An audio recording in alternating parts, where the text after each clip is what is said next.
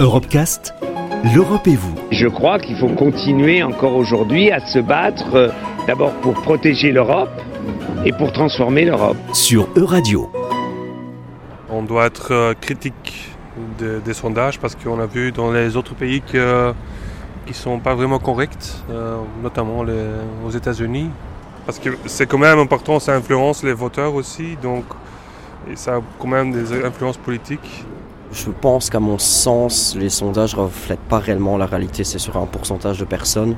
Je me forge ma propre opinion et voilà, c'est plus mon point de vue à moi qui compte et pas le point de vue général d'un sondage.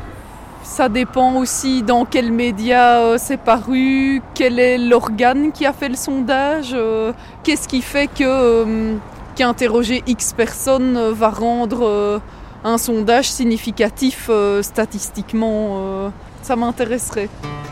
Chaque pays européen commande en moyenne près de 400 sondages par an, un chiffre qui a doublé en 30 ans. Paradoxalement, la fiabilité des sondages est de plus en plus remise en question, comme le montre ce micro-trottoir réalisé dans les rues de Bruxelles par Pauline Averti. En cause, des méthodes jugées aléatoires, Aurélien Evrard est maître de conférences en sciences politiques à l'Université de Nantes. Il y a deux grandes méthodes de ce qu'on appelle les méthodes d'échantillonnage. Euh, une méthode dite aléatoire, euh, qui consiste à sélectionner de manière aléatoire parmi un échantillon des euh, sondés, qui est une méthode qui est plutôt utilisée aux États-Unis, qui a priori est plus fiable parce qu'elle permet d'intégrer le calcul d'une marge d'erreur, mais pour que celle-ci soit euh, suffisamment fiable, euh, ça implique que euh, c'est des sondages qui sont très coûteux parce qu'on doit pouvoir euh, revenir régulièrement jusqu'à obtenir l'échantillon souhaité.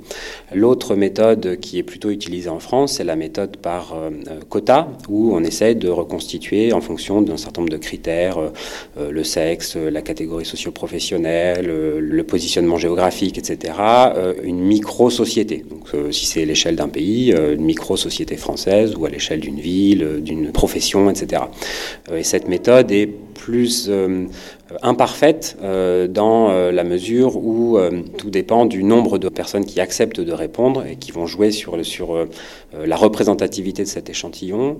Et puis, ça implique la capacité de trouver des répondants qui correspondent à chacune des catégories sociales. Or, on sait bien d'expérience qu'il y a toujours un certain nombre de catégories qui sont plus difficiles euh, sinon à trouver, mais en tout cas euh, à convaincre de, répondre.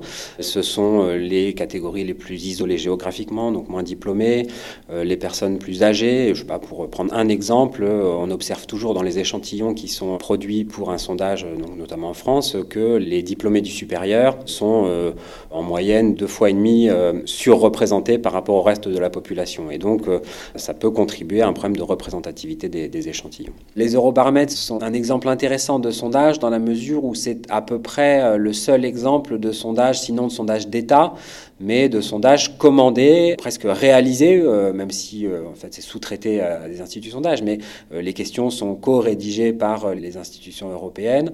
Donc c'est un exemple intéressant donc de sondage qui pour le coup eux ne sont pas indépendants et ça fait partie d'une série de critiques qui leur sont qui leur sont adressées et qui sont un outil pourtant utilisé avec précaution hein, par les chercheurs, mais pour essayer de mesurer et de comparer les opinions publiques européennes. Le, fait de recourir à ces eurobaromètres est une manière pour euh, les institutions européennes euh, de recréer un lien direct avec l'opinion publique, mais euh, c'est aussi parfois un moyen de se légitimer par rapport aux États. Je pense pour un sujet que je connais mieux, les questions environnementales, les citoyens euh, mentionnent euh, quasi unanimement qu'ils considèrent que c'est au niveau européen qu'on est le plus légitime à traiter des questions environnementales.